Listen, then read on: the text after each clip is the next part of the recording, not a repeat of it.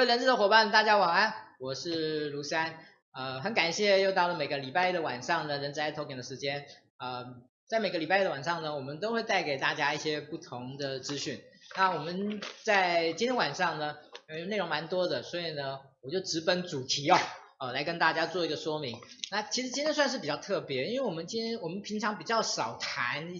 这种，就是我觉得有一点点蛮实物的东西，然后呢。呃，对 HR 来讲，他会碰，可是呢，也许不是那么的核心的业务啊。这个是我们今天要谈的一个很特别的的一个的一个东的一个项目。那这个项目是什么呢？这个项目是 HR 一定要懂的企业团保实务。好，那为什么说这个是 HR 一定要懂的的实务？因为我想，只要你做 HR 的，只要你在员工福利这个部分有相关的一个涉猎，那你就会知道，其实。企业团保这一块呢，讲句实话，有也许公司花的钱并不算多，但是对于员工而言呢，却是一个嗯蛮重要的项目。因为呢，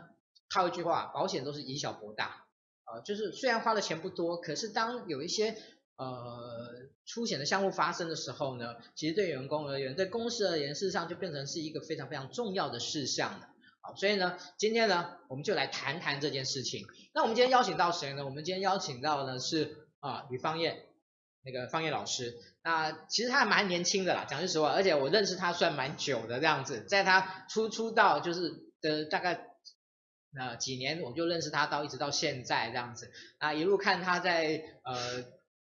他一直他一直不是人知，可是他对在人知圈里面呢，他算是人知很深厚的人知之友哦。所以呢，我们今天请他来谈这个主题呢，我相信是一个非常恰当，而且他可以一定可以跟大家带来很多呃非常有趣啊、呃，甚至很内幕哈。呃，今天我们在谈，好，我们再掌声欢迎一下那个方燕。大家好，那个三好，那个跟。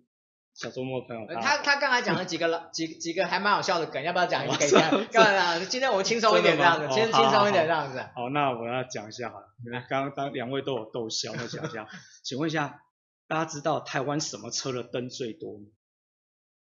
啊，不知道对不对？答案是垃圾车。为什么？因为噔噔噔噔噔噔噔噔噔噔噔噔噔。好好，这个这个梗 有点冷，好不好？好，我知道不好笑。这个梗有点冷，好不好？那个啊，不好意思啊，其实那个我我没有意思要一下子把把那个气氛搞冷的意思。好，其实今天我们主要谈的这个这个主题呢，企业团体保险这这件事情，嗯，我我自己本身而言哦，可能很多的伙伴不知道，其实我大学念的是保险，我是逢甲保险系科班毕业的。那我在保险公司呢，呃，基本上待了十几年啊，所以嗯，在大概五六年前，其实我也有一次呢跟。呃，人资的伙伴呢，跟小众的伙伴呢，来分享过这个主题，好，但是呢，今天呢，呃，因为是人资 iTalking 了，好，所以呢，我们觉得要秉持我们的这样，就是我不能自己来唱独角戏，所以我今天邀请了方毅老师呢，来跟我们做这个分享，而且讲句实话，我们自己对这一块领域呢，讲出来有一些比较细节性的东西呢，还有一些目前正在发展的东西呢，我已经比较没有那么的，嗯。那么的掌握度那么高了，好，所以呢，我也不敢自己夸大，好，所以呢，今天我们邀请到芳燕老师来，来跟我们做一些呢比较深入浅出的。我们今天谈的东西呢，也有一些比较基础的。如果你对这个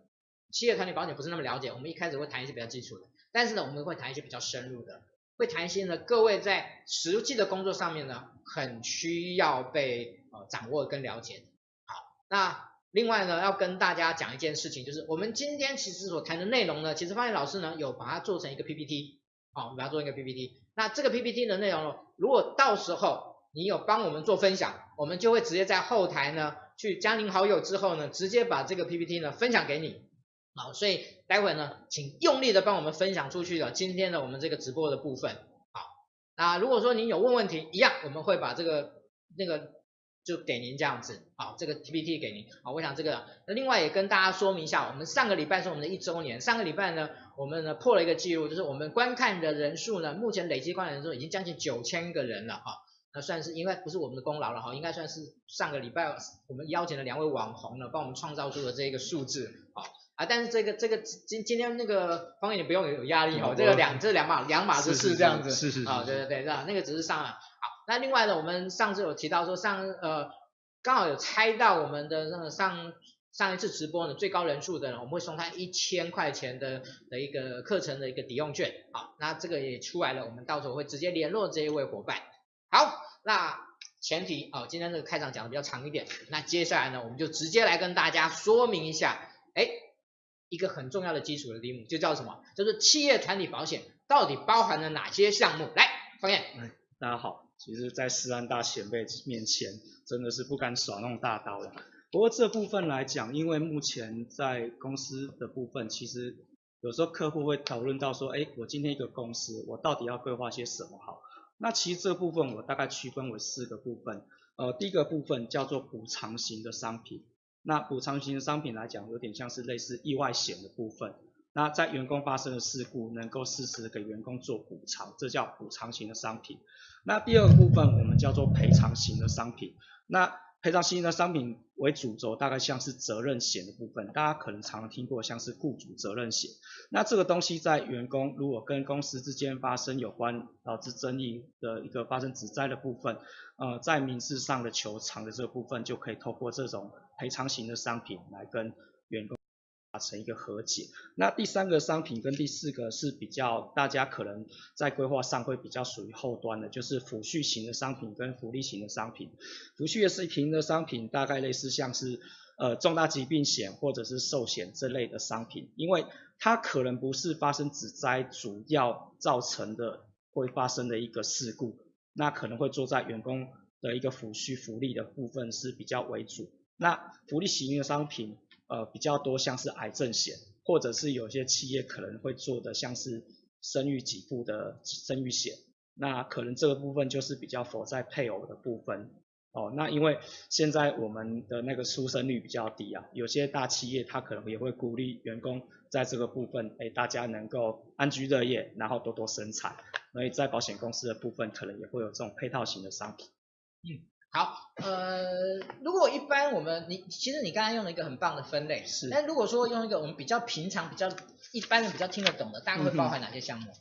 呃，比较包含哪些项目？呃，意外险啊。对。简单讲，补偿型的商品大概就是以劳基法的补偿项目来讲为主，像是劳基法的补偿项目有分成医疗补偿、呃残呃残废补偿、死亡补偿。那还有就是丧失工作能力或者是丧失薪资的部分的薪资补偿。那这个部分来讲，医疗补偿当然就是以医疗类的商品为主。那失能补偿、残废补偿这部分大概就是以意外的残废为主。那薪资补偿部分这个部分大概是以我们只在保险里面有关薪资补偿那个部分为主。那当然死亡补偿部分很多险种都可以做，像是寿险或者是意外险的部分，这个都可以包含在内。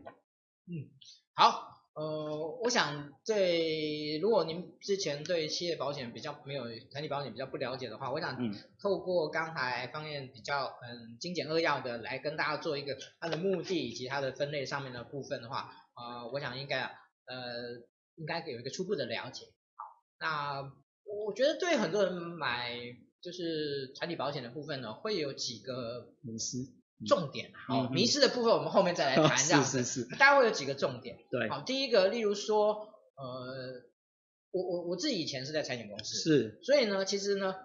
从开始产险公司也可以卖企业团体保险开始以后呢，就有一个很重要的问题，就是，哎，企业团体保险到底跟产险买还是寿险买比较好？嗯、哦，这个议题，我想大概有蛮多的人资伙伴其实以前大概也碰过，啊，哎，你自己看法呢？呃，其实如果我是个企业主，我当然觉得两边都买是最好的。那可是基本上这个东西是有预算的。那我大概做个分类，产险公司跟寿险公司在意外类的商品，基本上像是意外险、意外医疗、意外住院是差不了多少的。所以这部分来讲，两两边是差不多的。但是比较特别的商品就是责任险类的商品，只有产险公司可以卖。就是像雇主责任险的这个部分，哦，透过诉讼、透过和解这方面的过程。那寿险公司来讲，跟产险比较不同是，它有定期寿险，就是人寿保险，不管它是因为意外或疾病身故的部分，都会理赔的保险。那另外，当然另外一个就是疾病医疗保险。呃，其实买产险跟买寿险有没有好分坏，我觉得其实就是看企业的需求。如果预算有限，呃，然后又希望说基本的就是在补偿的保障上面能做足，其实产险也是个很适合的商品。那寿险的部分，其实它跟产险有另外一个好处，就是它在一定的额度上，它会有经验退费的部分，这个是产险公司没有的。那待会应该也会谈论到有关经验退费的问题，我再跟大家稍微说明一下。所以没有好跟不好，只有最适合公司的商品这样子。嗯哼，好，嗯。其实我我我我这边可以想要补充一下了哈，就是对于要买产险还是买寿险这件事情的，嗯，其实早期而言呢哈，讲句实话，因为产险公司它算是比较后进，所以呢，早期产险公司基本上算是用比较所谓的低价强势，所以相对而言，如果说你今天是早个十几二十年的话，少十几年了哈。其实你跟产险，如果你单单你如果你买的组合项目里面呢，只有意外险的这个项目的话，嗯嗯、那你单单你我我会觉得你就跟产险公司买就好，哦，因为产险公司真的会还比较便宜，便宜蛮多的，计价标准是不同，计价标准不太一样，好，但是现在的话，我觉得可能它相差就没有太大了，哦，相差就没有太大了，哦，因为其实这个呃产险公司也好也翻到了，其实低价强势这对保险来讲其实不一定是好的。那对产保险公司、对寿险公司来讲，他也知道说呢，如果他不降价了，他可能也很难做到生意。嗯所以其实我觉得现在其实某一种程度而言是有一点点恐怖平衡的啦。是。好，哦，所以你现在说跟产险还是寿险买的话呢，其实我个人的看法其实跟方燕差不多。对、哦，其实我觉得主要是看预算跟企业的一个风险状况。对 OK，好，其实。除了跟谁买以外呢，还有一个更重要的东西就是，哎，到底要花多少钱来买？哦，所以，嗯，你你这边有没有一些什么样的数据，或者什么样的一些角度，什么样的推算的方式？是就是如果一个成本来看的话，嗯、一个员工，因为其实有时候我们老老板会问 HR 说，哎，我们要买产品，那到底一个人要花多少钱？是，哦，我觉得这这个部分有没有你的一些经验跟一些一些推算的方式呢？可以给我们一个参考，就是一个员工的预算大概多少比较合适？了解。其实以预算来讲，没有一定的标准啊。当然，每个保险公司它可能都会有做一些统计，就是呃公司里面什么样的产业、什么样的规模，大概他们在花在团体保险的保费上面大概是多少钱。这方面大部一些概率的统计我们是有的，不过可以给大家一个就是方向。呃，相信大家应该知道所得税法的八十四条的部分，它有提到团体保险在每人每月两千的部分是可以列为企业的费用可以抵充。那当然，每人每月两千，换算成一年来讲，一年的保费一个人是两万四。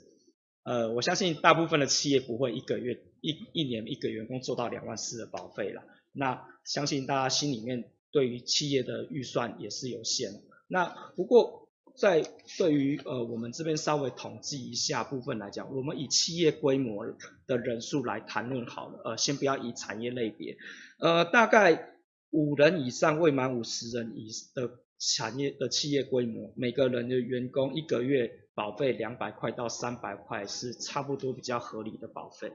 哦那大家可以推算一下，一年大概两千多的保费，那五十人以上未满三百人的企业。大约保费是两百五到四百块一个月，哦，这都是以一个人一个月来算，哦，那三百人以上未满一千人的企业，哦，大约保费是四百块到六百块，啊，当然这个都是估算的值啊，那一千人以上比较超大型的企业，五百块以上一千块其实都不等，呃，目前以方燕的经验来讲，我是真的没看到企业。一个月做到两千块的啦，哎，所以这个部分大家可以稍微就是评估一下，呃，各公司自己的预算规模这样子的部分，哎，再决定说我大概要做到什么样的成本。那相信各公司每个每年的年底或年初就会去定今年度的预算，那当信团体保险的预算一定也是会在包含在里面的。OK，好，那个我刚才看了一下，目前好像呢。已经有好几位伙伴有问一些问题，那没关系，我们待会再再来再来回答问那个这个部分哦，是。就是问题的部分。好，随着预算这件事情来讲的话，嗯、我我想一样啊，就是不同的企业规模，对，啊，不同的企业规模，在保障的组合上面，是。它的那个逻辑应该是怎么样的？好的，这个部分也请接下来说明一下。其实以逻辑来讲，呃，当然除了刚才说以人数来分，我觉得话以产业来分，来规划的商品会比较精准。呃，例如说像是比较高危险性、比较有立即危险性的行业，比如说营造业、制造业，因为这种掉下来非死即伤的行业，那这种的主要的规划应该会是在意外险类的保障，还有雇主责任险的保障，因为这种的职业伤害一发生，大概就是比较严重。哦，那立即性的，所以以意外险为主，因为意外险的保障它比较符合的就是外来突发非疾病的状况。那如果说企业的产业的规模比较偏向于呃研发或者是科技业，呃就是。简单来说，比较需要用到动脑的，甚至呃贵公司可能加班情况稍微比较严重的状况，或者是年龄层员工年龄层是比较偏高，有心血管疾病疑虑的状况下，我们会建议这个企业的规划会以呃比较偏向寿险跟疾病医疗类为主。那至于额度来讲，其实我觉得呃比较没有比较。概略的一个数据啦，那一般的中小企业来讲，大概意外险跟寿险的保额大概三百万到一百万之间，其实都是有的啊。那我的建议来讲，如果是以补偿类的险种，我会建议至少意外险做到你月薪的四十五倍以上。那因为这个议题会讨论到说，劳工保险目前在呃发生职业灾害死亡的部分。如果在民国九十八年一月一号才出社会的年轻人，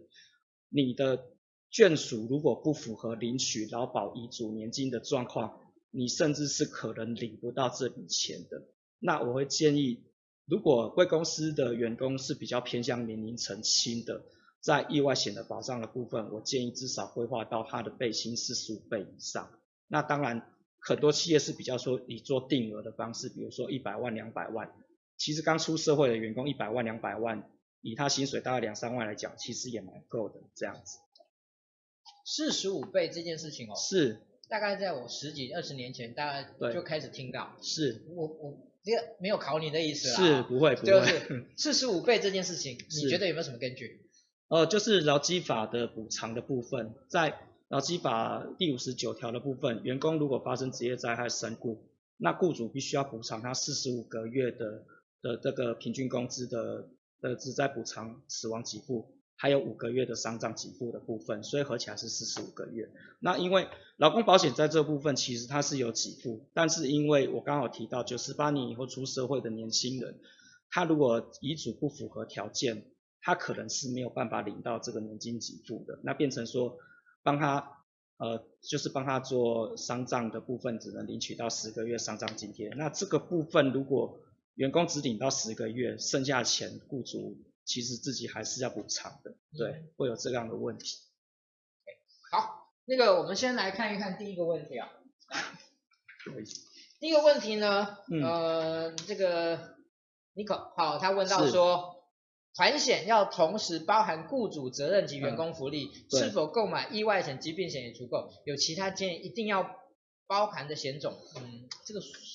他问的有一点点怪了。啊啊，但是，嗯，我的解读是这样子，是就是说，呃，团险要包含雇主责任及员工福利，对，啊，这是一个目的嘛，嗯，啊，那是否购买意外险、疾病险就已经足够了？啊，这应该是两，这这应该是两层意思，或者有其他的建议这样？了解，对，对，呃，我会建议的啊，贵公司不管买什么样的商品，意外险。你的意外险跟疾病险可能是两种不同的。各位看一下这个题目这样。哦，可能是两种不同的商品。那我会建议最基本的险种就是意外险要一定要有，然后搭配意外医疗险，因为立即性的职灾的部分，你需要的意外医疗的部分可能会比疾病医疗更急迫性。那另外的部分就是可能再加强意外住院或者是其他的日额住院的部分。那还有另外一个比较特别的险种，这个险种在于寿险公司跟产险公司它都有，就是所谓的职灾保险。那保险公司在帮您做职灾保险的报价，会跟企业要员工公司的劳工保险的职灾编号，以及公司员工的实际薪资跟投保薪资，因为我们要去换算出呃这个员工他的实际薪资跟投保薪资的差额多少，因为大家知道劳工保险最高只能保到四万五千八的保额。那可是如果这个员工的薪水十万块以上怎么办？他发生职灾身故，他是必须要用十十月十万块薪水的这个平均工资来算的哦。可是劳工保险只会给付四万五千八乘以四十五个月，这方面是不足的。所以我会强烈建议，除了刚才意外险搭配的三个险种以外，还要再加上职灾保险的部分。那当然，除非呃有些企业可能比较有难处，就是他可能没有劳工保险的部分的话，那我建议雇主责任险这个部分。最好是看能不能搭配，因为有些产险公司它可能不会卖雇主责任险给没有劳保的公司，这个可能要注意一下。那相信各位今天会来听这个课程的企业们，应该都是符合法令规定的企业了。那我碰到比较多没有劳工保险的企业，可能像是那种工地的，就是承揽工，他可能一个工头，那今天找了五个、十个员工就上工了。那这种大概都很少这样的保障，他们买的比较多的需求大概都是意外险的部分。嗯，好，呃，这边呢有另外一个问题，就是我台中的学姐那个是那个问的，她说如果企业有海外分公司，想请问企业买的团保是否包括被派驻在海外分公司的台籍员工，嗯、还是要另外的购买？好，给大家看一下。呃，以本公司或者是一些业界的有家公司来讲，我们的承保规定是。你这个员工必须是要受雇在国内的公司，你只要是受雇在国内公司，或者是你在国国内公司有保劳健保，领的是国内的薪水，你被派驻到国外，这个部分我们是可以承保你。可是如果你今天是在国外，你是任职在国外公司领国外的薪水，这部分是国内保险公司不会承保的，所以要注意一下，驻外员工派外员工这个部分，原则上你只要是领的是国内薪水。团体保险是可以把它包含在内的。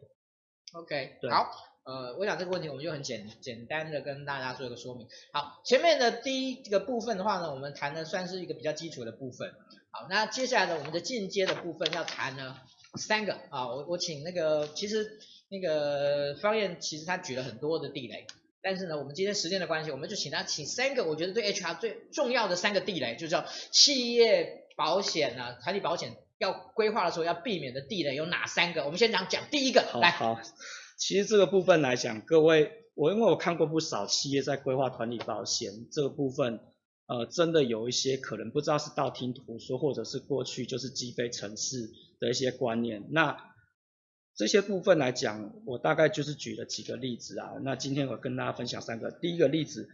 呃，各位请。麻烦就是，如果你企业里面你是聘雇临时工、试用期、部分工时这些员工，因为他对企业哦，不好意思，因为他对你们企业来讲其实是受雇员工，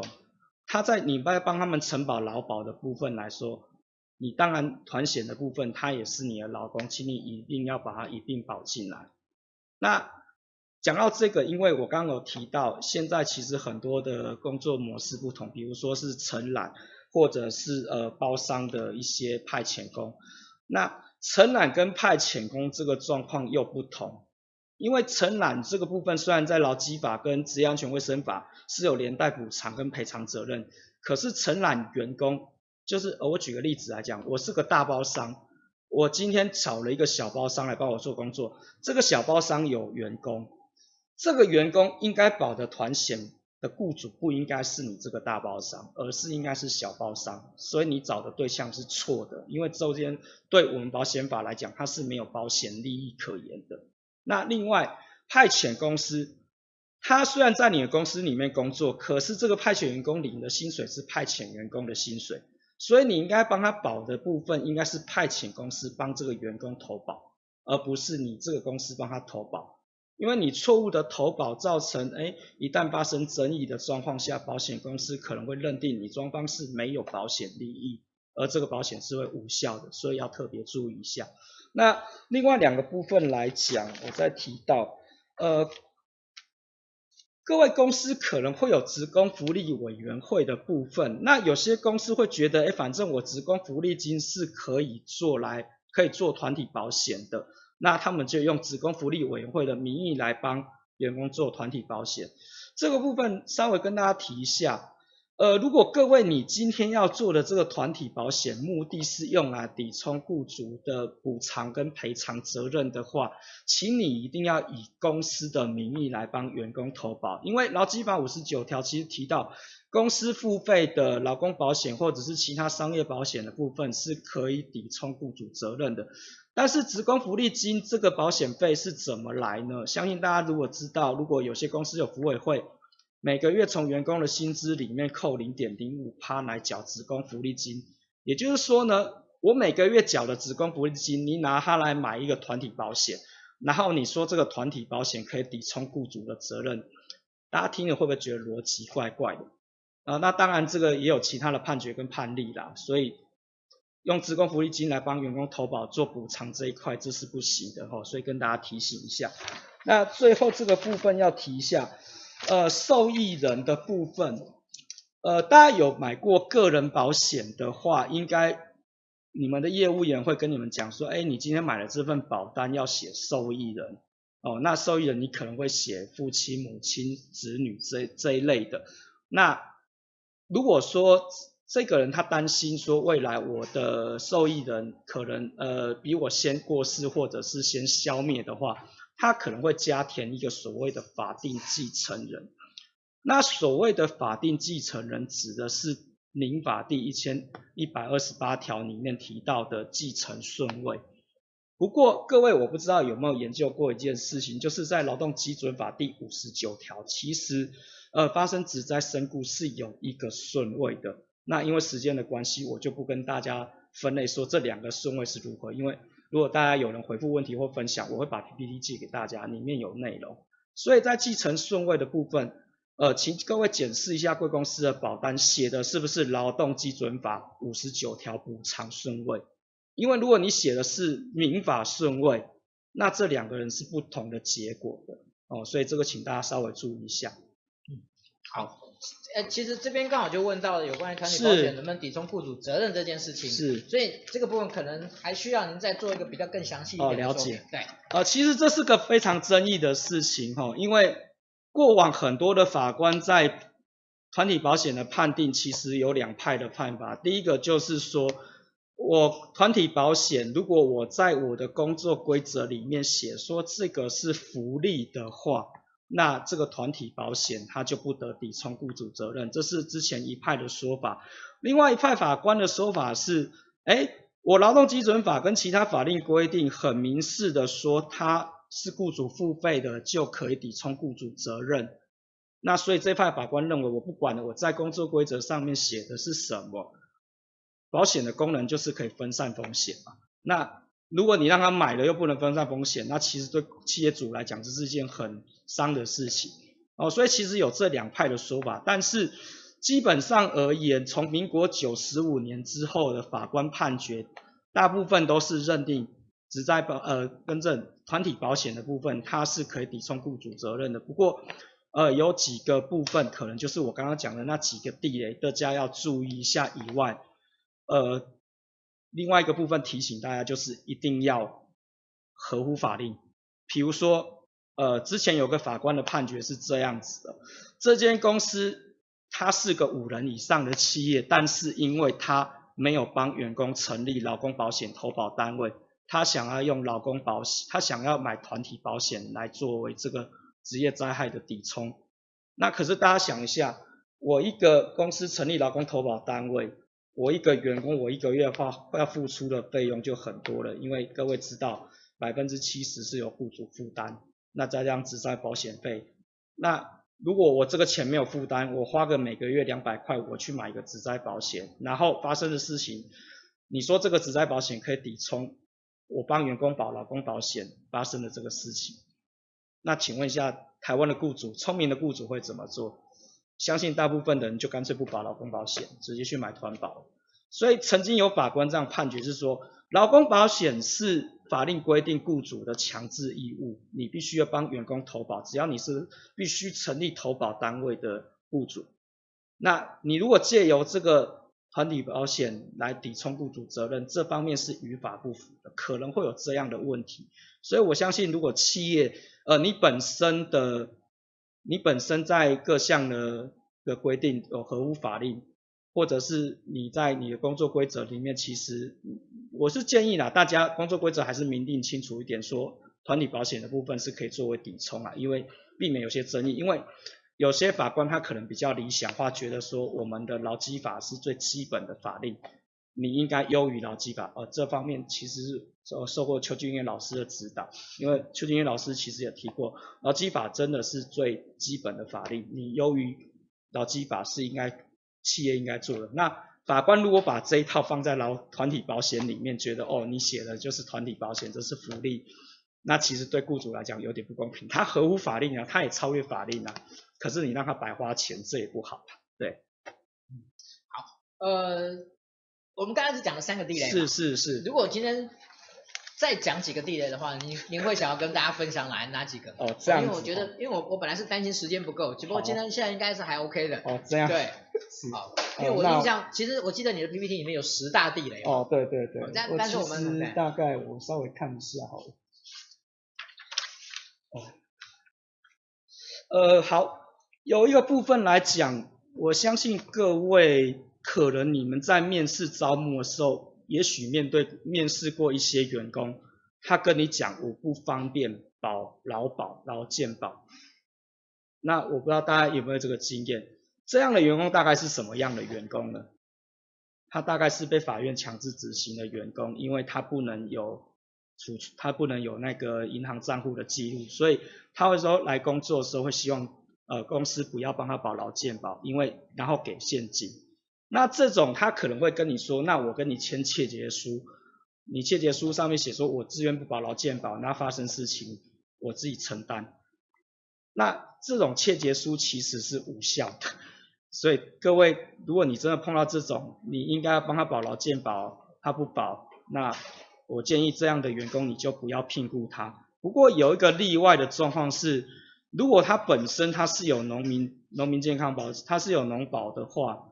农保的部分，其实在呃五年前大概修法，它开放说一年内农保跟劳保是可以在农暇之余并存的，因为我不可能一年到头都在耕种，我可能会有农暇的状况，我在工作，那我会保劳保。哦，那农保的部分一年内并存半年是可以的，那其他的状况像是我刚刚讲的，他如果是被企业，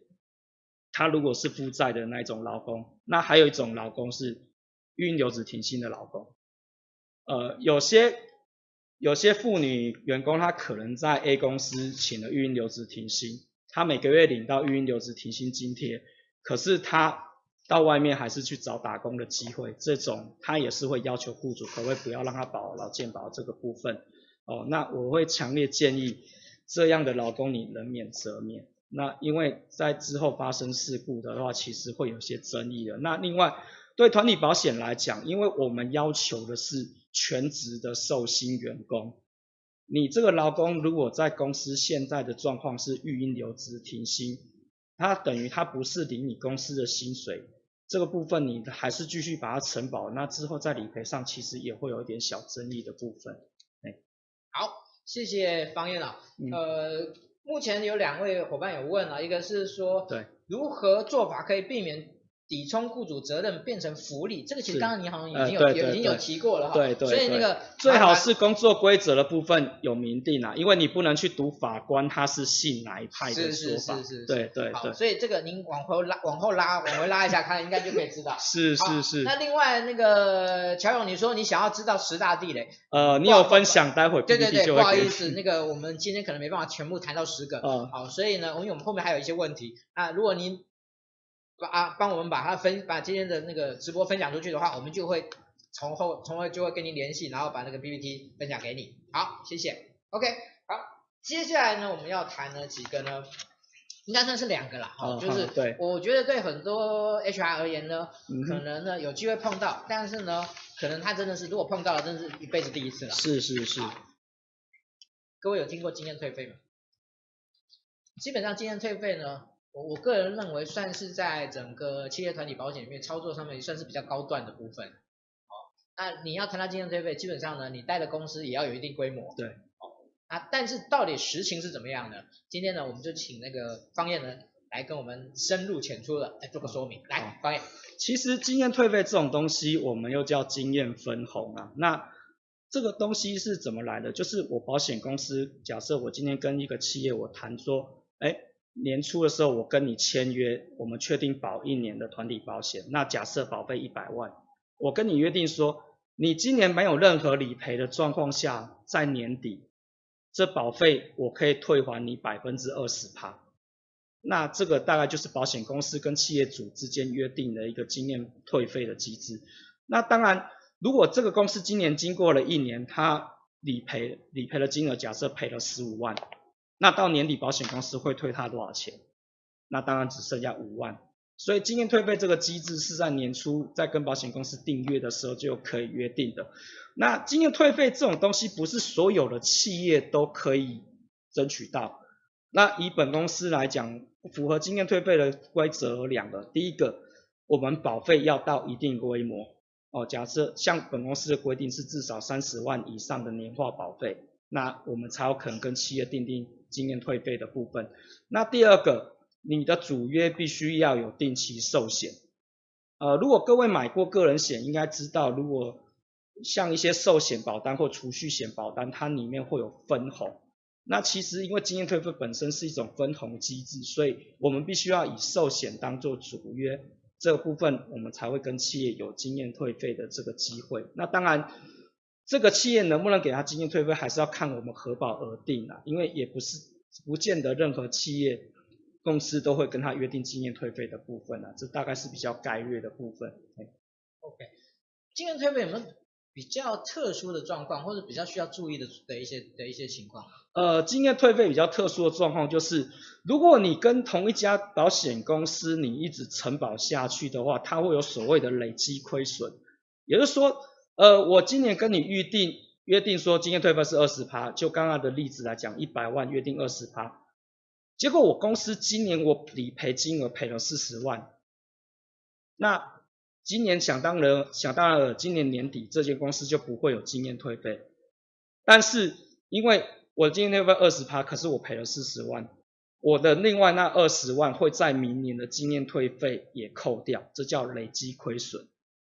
哦，那有可能有些公司会因为这样不跟这家保险公司承保，换了一家，换一家吗？对，换了一家，因为他反正他要有经验退费，他觉得这样可以。对，那有些公司的承保规定是，你就算换了一家，以后再签回来，我还是要扣回来。那但是大部分的公司是归零啊，就是你可能现在有经累积亏损，那我之后你就算换了一家再保回来，公司还是让你重算。哦，这个部分其实经验退费来讲，呃，大部分经验退费的部分会分成，就是我开支票给你，或汇款给公司，或者是我直接把它拿来抵充下一期的保费。也就是说，像我今年保费一百万，那明年也一百万，可能保险公司给你的账单只有八十万，因为二十万把经验退费直接拿来抵掉下一期的保费，这样子。哎，如果从从账务上来讲的话，是你，你比较建议什么样的方式比较好？比较建议怎么样？呃，说真的，我我有些这个这个，其实我说的不会很清楚，因为毕竟我不是做会计的。但是有听说好像是直接给开票给企业会比较好，因为分红的部分。以以以保险以保险来讲，分红这部分是免税。那当然，这个实际上会计的操作，我不知道是不是这么精准啊。嗯，哎，但是我觉得比较多还是抵扣下一期的保费，我会觉得比较好了。那至于分红这个部分，有没有办法免税？这个我觉得还是请教一下会计师。只是我听到这是另外一种说法。OK，不错啊，我觉得这个资讯是起码有个思考的方向啊，是是是，对，其实各企业你们还是去询问你们的会计师，这个部分可以怎么做啊，会比较好一点。好，那个其实我不知道刚才大家在听的时候有没有注意到一件事情啊，就是呃，请你如果是跟产险公司购买企业团体保险的时候，请你就不用跟他谈经验退费这件事情，没错，好。那个以前我在产险公司的时候呢，嗯、那个其实最大的困扰就是他们每次都要跟我谈经验退费，我说嗯，基本上产险公司呢，对，基本上其实因为保费会便宜，那其实经验退费那一块也吃掉了，所以相对是这个样子。嗯、是，OK，好，接下来呢，我觉得这个问题呢是。有点挑战，但是呢，我想说也也请那个方燕来试试看来回答这个问题，就是哦，因为我我自己个人是觉得企业团体保险其实好像十十十来年其实没有太多的变化，啊、哦、是。哦十几二十年没有什么太大变化，那但是我还是想要问一下，就是哎，也许我没有观察到，因为我其实离这个业界稍微比较远一点的，对，也，就是说这个团体保险有没有新的发展趋势是值得大家来注意的？那这个部分，请那个方燕来跟大家。呃，这个其实有几个部分要讨论啊。那像本公司来讲，在两年前曾经推出了一个团险的新商品，叫做团体年金险。那相信如果大家有些朋友应该注意到所得税法，它也有在修法的部分，把团体年金纳入在每人每月两千块可以列为费用的部分。那我相信未来。呃，台湾应该是人才的市场，因为少子化的关系，所以在企业的留才福利相关的部分，应该也会相对重视。不过，如果这种商品，我们当本公司开发出这个商品，那现在的销售状况来讲，我觉得还是有几个困难点要克服。第一个就是税法上面会不会给企业开放一些优惠？因为我同样给员工钱。我要缴的税是这样，那我买保险给员工，因为他又不是一般的那种身故死亡险，是可以免税的。其实这个是会算薪资所得的。那我今天如果帮客员工买了这个险种，那我又没有其他税负优惠，其实企业对这个部分是会缺步的。那再加上金管会其实对保险公司商品限制的非常多法遵的部分。那如果大家买过保险，像是外币。或者是投资型商品都知道，我要签很多同意书。那我们对于企业审核相对来讲也是稍微严格一点，所以我觉得这是一个要克服的。第二个，呃，因为职业安全卫生法在近年来讲，因为透过大幅度的修法，所以对于未来刚才我提过很多的员工关系，像是承揽、派遣、中介这方面的劳动契约的部分，它有不同的工作形态。那所以刚刚也有提到，在投保观念来讲，大家都要做一些更新。那哪些人是我企业可以纳保的？哪些人是应该回归到原本的企业去帮他纳保？这个要稍微注意一下。那另外一个提到是，我刚刚有说到劳基法五十九条跟劳工保险在职灾死亡给付上，因为有分成年金化的部分。不过因为在呃我们商业保险的职灾险的这个部分，我们并现在并没有办法跟劳工保险一样发展出可以年金化给付职灾的这个内容。那相信呃未来法令上的修正或者是我们商品上的规划，我觉得这个是应该要配合法令去做一些修改的。那再来就是刚才其实思安大哥有提到的，我们现在保费有没有办法像过去这么便宜？其实应该已经快回不去了，因因为雇主对于呃，团保这个意识其实观念已经变得比较清楚了，再加上现在大家文明病、职灾这个部分，大家都已经开始知道说，哎，我要去争取我的权利了。所以对保险公司来讲，团险的理赔率其实是节节升高。那当然，理赔升高，保险公司的保费要下降就不是这么容易的。也许过往大家会用保费的部分来衡量，我要投保哪一家保险公司。那未来大家可能就要看保险公司的服务能量了。那最后，呃，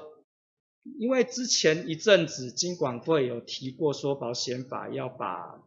这呃团体保险的有关保险利益跟受益人部分呃做一些修改，这个是我们业界的消息啊，对各位来讲影响不大，但是我们是乐观其成啊，相信这个修法会对各位的帮助会更大，这样子。好，嗯，好，谢谢。嗯，其实我觉得方案所提出来的这些方面，呃，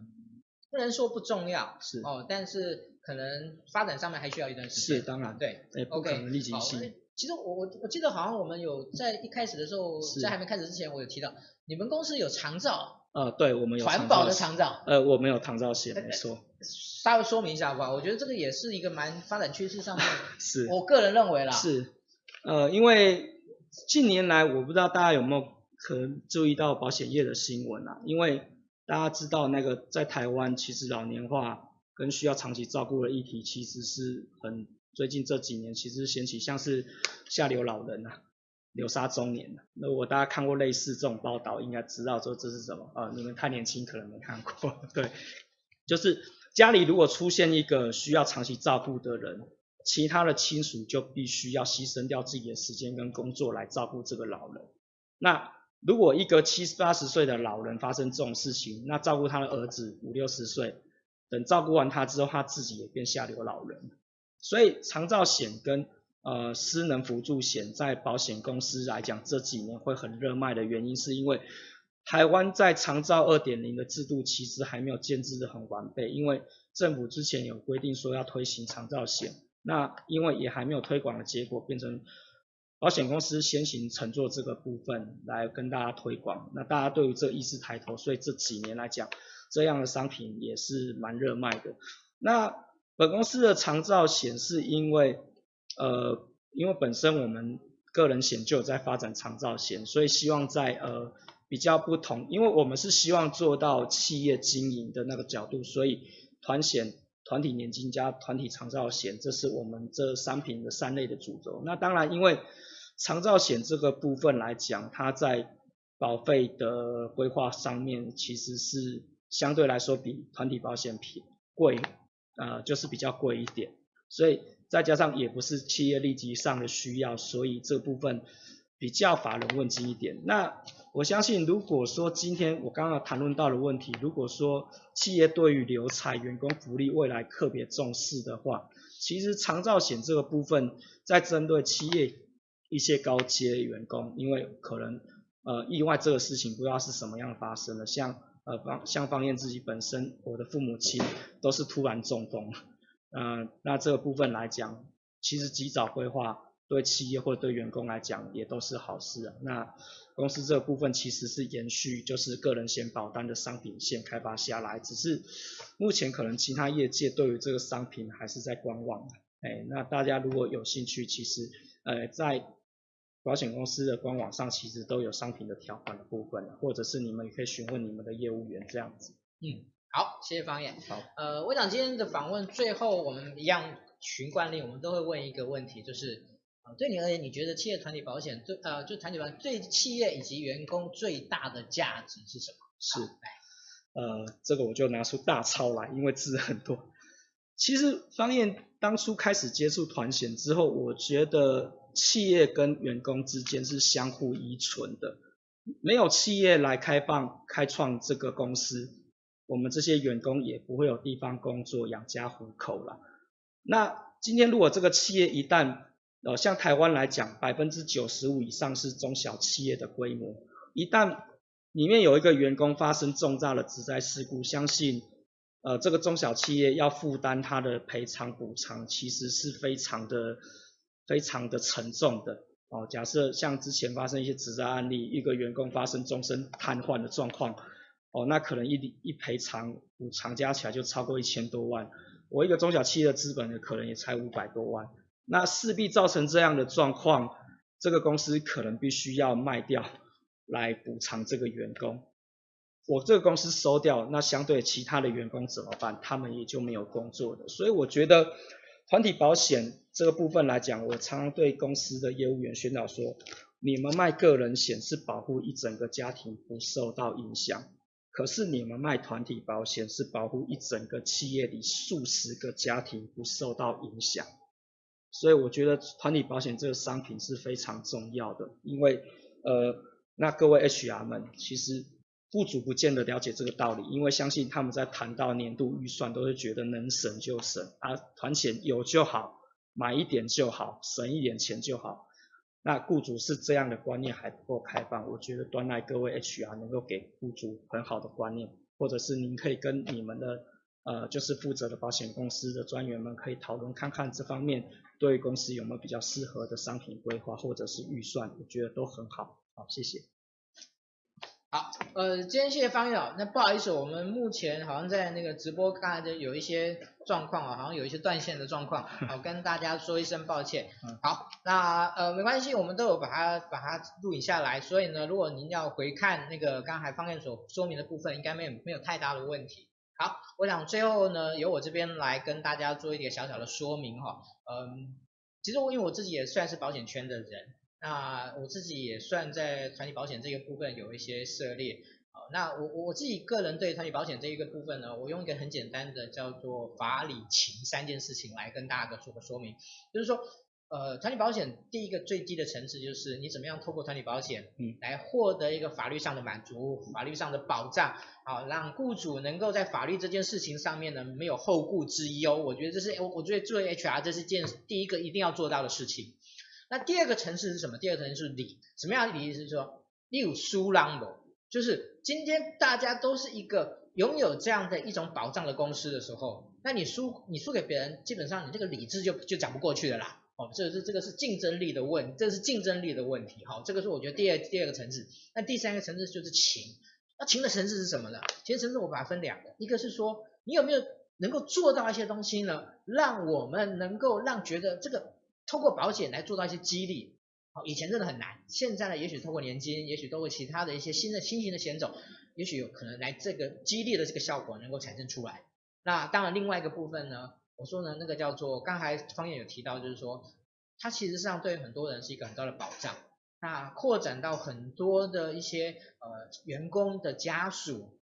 也许这也是一个情的一个延伸啊。我觉得这是很重要的的一件事情，因为其实我以前在做团，我发现到其实。呃，当他购买到他的员工可以来一起来购买的时候，或者是还还公司还愿意负担一点点的时候，呃，其实对于很多年纪大的或者早期没有办法购买保险的人，其实都是一个很大的福音。好，我想在有关于呃今天的分享的部分呢，我们今天真的很谢谢方燕给我们谢谢呃呃给我们带来很多的很棒的内容。好，那那个当我要做 ending 的时候呢，突然出现了一个问题。好。那这个问题呢，我们一样，这个不能把它省略，还是要回问。哦、那个那个小文问说呢，好，我们伙伴小文问说，嗯，雇主责任补偿险跟团险的区分是什么？嗯、来，应该是雇主补偿责任险，哦、那个顺序可能错。是，呃，雇主补偿责任险是出现在产险公司的一种险种，那其实它是一种意外险，那因为它赔的方式就是发生意外的死残，不过。雇主补偿责任险的补偿方式是依照劳工保险的失能等级两百十五级两百二十二项来给付。那团体保险的意外险的意外等级是十一级七十九项。呃，举个例子来讲好了，这只手指头断了，对保险公司来讲，意外险它是不会理赔的。可是对于劳工保险来讲，这只手指头是第十五级残。啊，给付天数三十天，只灾乘以一点五倍，给付四十五天。雇主补偿责任险，它依照的是劳工保险的职业失能等级。那不过，因为它只否发生呃职业灾害的意外，也就是说，如果我今天发生的是放假的时候的意外，这个是不会赔的。哦、所以它这个跟意外险有点差。因为你说雇主补偿的跟团险比较起来，雇主补偿责任险也是一种团险。那我大概就分析一下雇主补偿责任险跟意外险的差别，这样子。哎，，OK，谢谢方燕总。其实今天谈这个东西呢，让我想起这个将近二十年前呢，我在那个团团险界呢，其实就是以卖雇主补偿责任险的起家的。哦，那个时候呢，我就大概就是每一次都要到每一家公司去说明这件事情。好，其实雇主补偿责任险是非常符合保险精神的。对，对，好，谢谢方燕。呃，我想今天在这个部分呢。呃，团体保险的部分，我想今天大家应该有一个非常具体而为的一个收获了。那我们今天谢谢方燕，谢谢。谢谢。好，接下来呢，我会花一点时间呢，跟大家说明一下呢，我们接下来的一些相关的活动啊。当然，每一次一开始在在报告时间一开始，我们都要感谢呢，呃，新网红直播工作室给我们有关在技术设备上面的一些指导哦，甚至在这个礼拜六的一整天呢，他还要指导我们呢新进的这些。呃，养成学员呢，啊，让他们能够更大的精进，好，这个是真的要感谢呃新网红直播工作室的两位老师。好，那另外呢，我们接下来要办的活动呢，现在是月初，所以呢，我们陆陆续续的活动就开出来了。好，明天晚上呢，事实上是我们的呃，就是文心私塾。啊，我们文心私塾明天晚上呢，周大哥要给我们带来统一征才的教育训练，好，目前还在这个报名之中，啊，在呃我们的粉丝团或者是思安的个人的动态上面呢，你都可以找得到相关的报名的讯息。好，另外呢，在这个礼拜五，这个礼拜五呢，我们啊是人之最前线，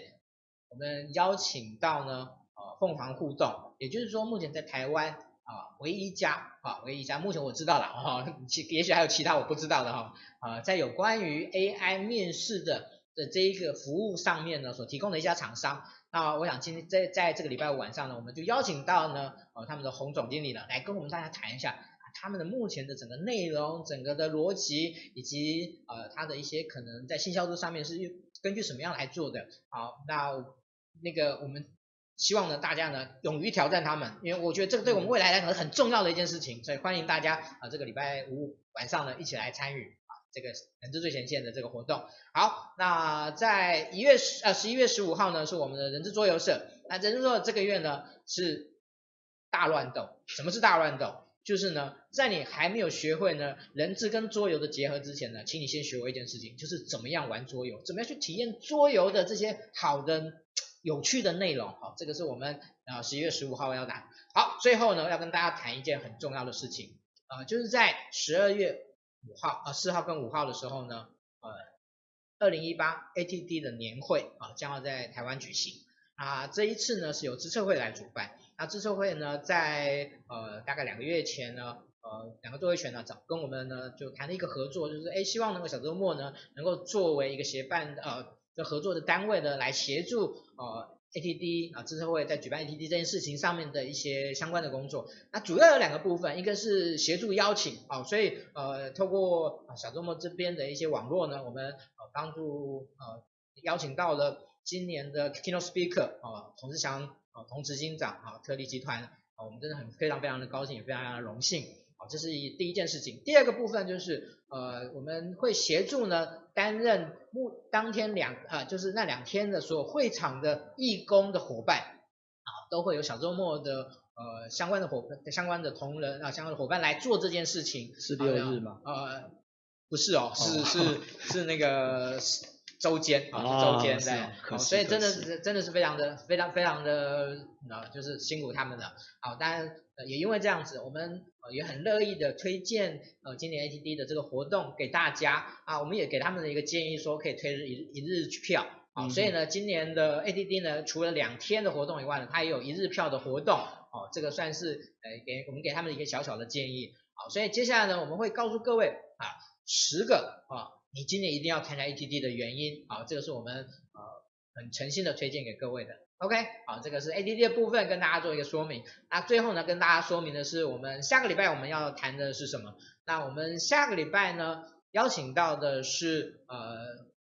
洪振宇老师。洪振宇老师呢，算是在国内目前在有关正向以及一些心理测评上面一个很重呃一个很棒的老师。那他今天要带来，他在下个礼拜我们要带来我们一个。比较特别的主题，这个主题也许您之前没有做过，但是我觉得未来是很重要的，叫做欣赏式探寻。欣赏式探寻作为一个人际的互动，作为一种领导的风，领导的一种技巧呢，是一个未来我觉得非常重要的能力哦。所以呢，如果你有时间，下个礼拜一的晚上，请一起来听我们洪老师谈谈欣赏式探寻。OK，呃，在每个礼拜一的晚上，我们总是希望能够跟大家跟为大家带来很多有趣的事。有用的资讯以及很棒的受访者，让我们在每个礼拜的晚上都能够有更多的知识的成长，更多的网络的连接。好，那今天的直播呢就到这边呢告一段落，谢谢大家的欣赏。哦，这虽然中间那个有一点断线呢，大家呢还是不离不弃的，又又全部都回来了。好，再一次的感谢大家。那我们下个礼拜见，谢谢，谢谢。